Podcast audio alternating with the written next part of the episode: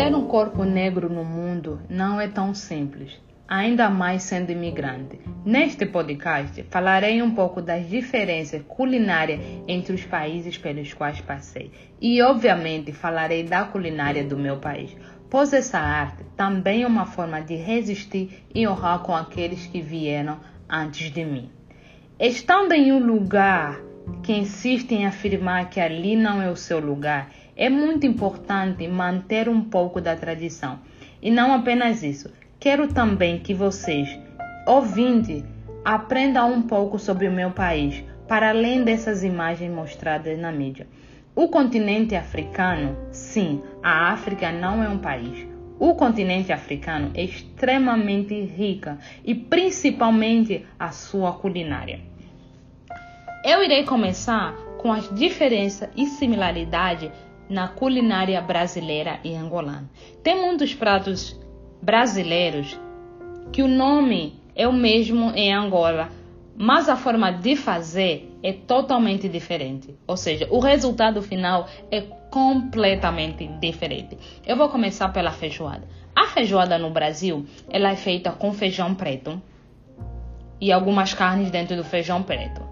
A couve é cozinhada fora, ou a, a gordura do porco ela é frita e tem a, a farofa e, e, e alguns outros elementos, como a caipirinha, se eu não lembro, a laranja e outras coisas. Já em Angola, ela é feita com feijão, com feijão marrom e todas as carnes, todos os legumes e carne são dentro do feijão e o arroz. Apenas essas duas coisas. E ela é muito gostosa. Oh meu Deus, que saudade eu tenho da feijoada é, angolana. E no Brasil, eles dizem churrasco na laje. Já em Angola, nós dizemos uma sentada. Uma sentada no quintal, numa tarde de domingo, com uma, com uma sopa, um, um grelhado. Hum, não tem nada melhor. Não tem nada melhor. No Brasil também, eles chamam de ensopado. Ensopado geralmente é o frango, batata, legumes, cenoura, tudo, tudo isso misturado. Que em Angola nós iremos chamar de caldeirada. É praticamente a mesma coisa, só muda o nome. Já no Brasil, a canjica ela é doce. Foi uma das surpresas, não sei se foi surpresa ou decepção na primeira vez que, a, que alguém me disse me desafiou, ou me convidou, na verdade, essa é a palavra que eu buscava, que me convidou a comer a canjica na sua casa. A canjica no Brasil, ela é feita só com milho e ela é doce, feita com milho e leite, açúcar. É literalmente um arroz doce, só que feito com milho. Já em Angola, a, a canjica, ela é feita com milho, feijão, legumes, carnes, é salgada ela é salgada. No Brasil, eles chamam o angu. O angu no Brasil é salgado, em Angola nós chamamos de papa e ela é salgada. E ela é doce. Perdão. Em Angola ela é doce, no Brasil ela é salgada. Eu nem quero começar a falar é, de outros pratos angolanos, não. Nem, nem vou começar a falar do mufete, que isso. Jamais falarei do ovo estrelado. Muito menos falarei da quiçangua. Que saudade que eu tenho da quiçangua. A quiçangua é, a é uma bebida em Angola que ela é feita, são feitas de duas formas. Uma ela é feita de água de arroz, a outra ela é feita de de de fubá, de fubá amarelo. Ela é feita de fubá. Ai, o calulu. O que falar do calulu? da massa com todos, meu Deus.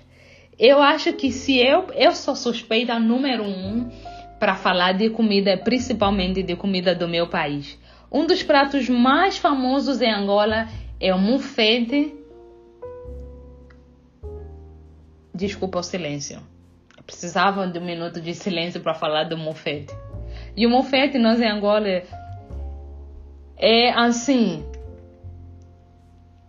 Ai, o que falar da comida da comida angolana, de verdade, eu fiquei sem palavra. Eu sabia que esse que esse que esse assunto sobre alimentação ia me deixar mais emocionada aqui do que eu já sou. é, o funge angolano. E falando em funge, se você parar qualquer africano, eu acredito que 90, se não 100% dos africanos ou dos países africanos comem ou sabem o que é o funge. Geralmente é traduzido fufu. Se você perguntar nos nigeriano, maliano, é, senegalês o que é fufu, todos nós sabemos. Se não a maioria de nós sabemos o que é fufu. Também, assim como na culinária brasileira, ela, ela na África, fufu são feitas de diferentes formas e os, e os, seus condimentos, como o molho que chamamos em Angola, também são tem, tem variações. É, é uma variação de molhos que nem que eu não vou, vou mencionar aqui alguns, sei lá, o quiabo, o frango com quiabo, o calulu, cabidela feijão de olho de palma, por exemplo, e, e ali vai. Então, todo africano sabe o que é fufu. Eu falo todo africano porque, estando nos Estados Unidos, onde eu moro atualmente, eu vim a cruzar alguns africanos como quenianos, nigerianos, eh, cabo-verdianos eh, e por aí mais mais alguns a, uni, a primeira pergunta que três deles me fizeram: E aí? No seu país também, como é que é o fufu no seu país? Falei, mentira que no seu país, que, que no seu país também come. E a conversa foi literalmente de meia hora de diferentes formas de fazer o funge e os seus, e os seus acompanhamentos. Então, assim, o fufu, na verdade, o fufu, que é o funge, e o paf paf, que em Angola nós chamamos de bolinho, é um bolinho frito. Ai, que. Ai, meu Deus do céu, ai, comida. Mas pulando, para não, pra não prolongar muito sobre a comida, pulando sobre a comida, sobre a culinária, a culinária americana e a comida, a, a, a culinária americana, ela é muito limitada. Ela é bem simples e limitada mesmo, porque o americano ele é baseado muito em fast food. Fast food assim como hambúrguer, batata frita, é, pizza, pão, é, tudo que for prático americano, é, entre o americano e, a, e o africano, o americano cozinha, sei lá, 20%, na sua maioria cozinha 20%, já o africano e até mesmo o brasileiro nesse caso, a janta é feita quase, se não todos os dias. Na América, não. não. Ninguém cozinha na América todos os dias. Comprar sim. Então, eu estando na América, eu estando na América, o que eu faço? Eu procuro cozinhar todos os dias, todos os dias fazer as minhas refeições. Se não, quando eu não posso, eu opto por geralmente por é, comidas hispânicas, porque comidas hispânicas, porque por exemplo, o México, aqui tem muitos restaurantes mexicanos e eles adoram também arroz e feijão. Então, para mim assim, é uma salvação total.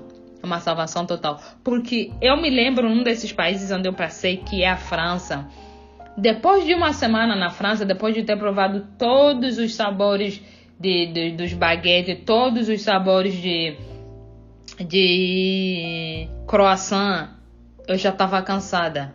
Eu precisava do arroz e feijão.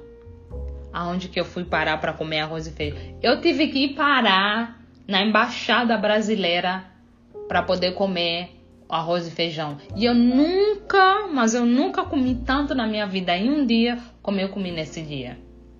Eu, mas eu comi tanto arroz e feijão que era como se eu estivesse fazendo um estoque. Sei lá, vai que não volto aqui. Sabe, eu fiz um estoque no meu estômago de arroz. Eu comi por pelo menos três dias. Então, então é isso. É, Conforme eu já falei, eu acho que falar de alimentação, eu iria ficar aqui a tarde toda falando de comidas e sabores.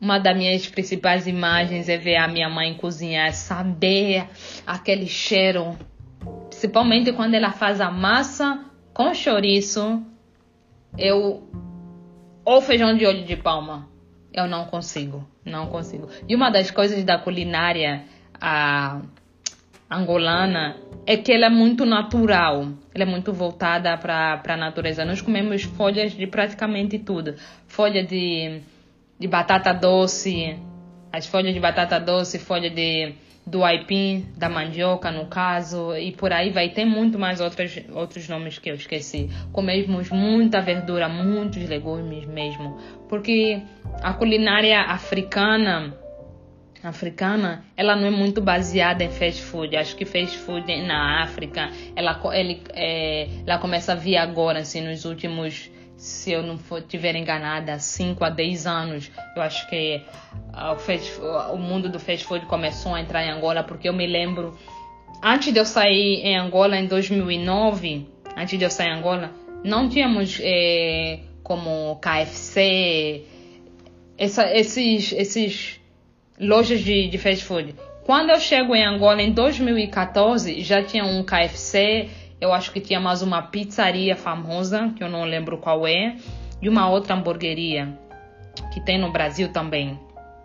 É, que tem no Brasil também. Então, a culinária africana e angolana, ou a culinária só angolana mesmo, nesse caso eu não posso falar da África toda, ela não é muito voltada mesmo para o fast food. Então, para mim, estar na América, assim, é muito raramente eu eu como um hambúrguer, pizza e tudo mais.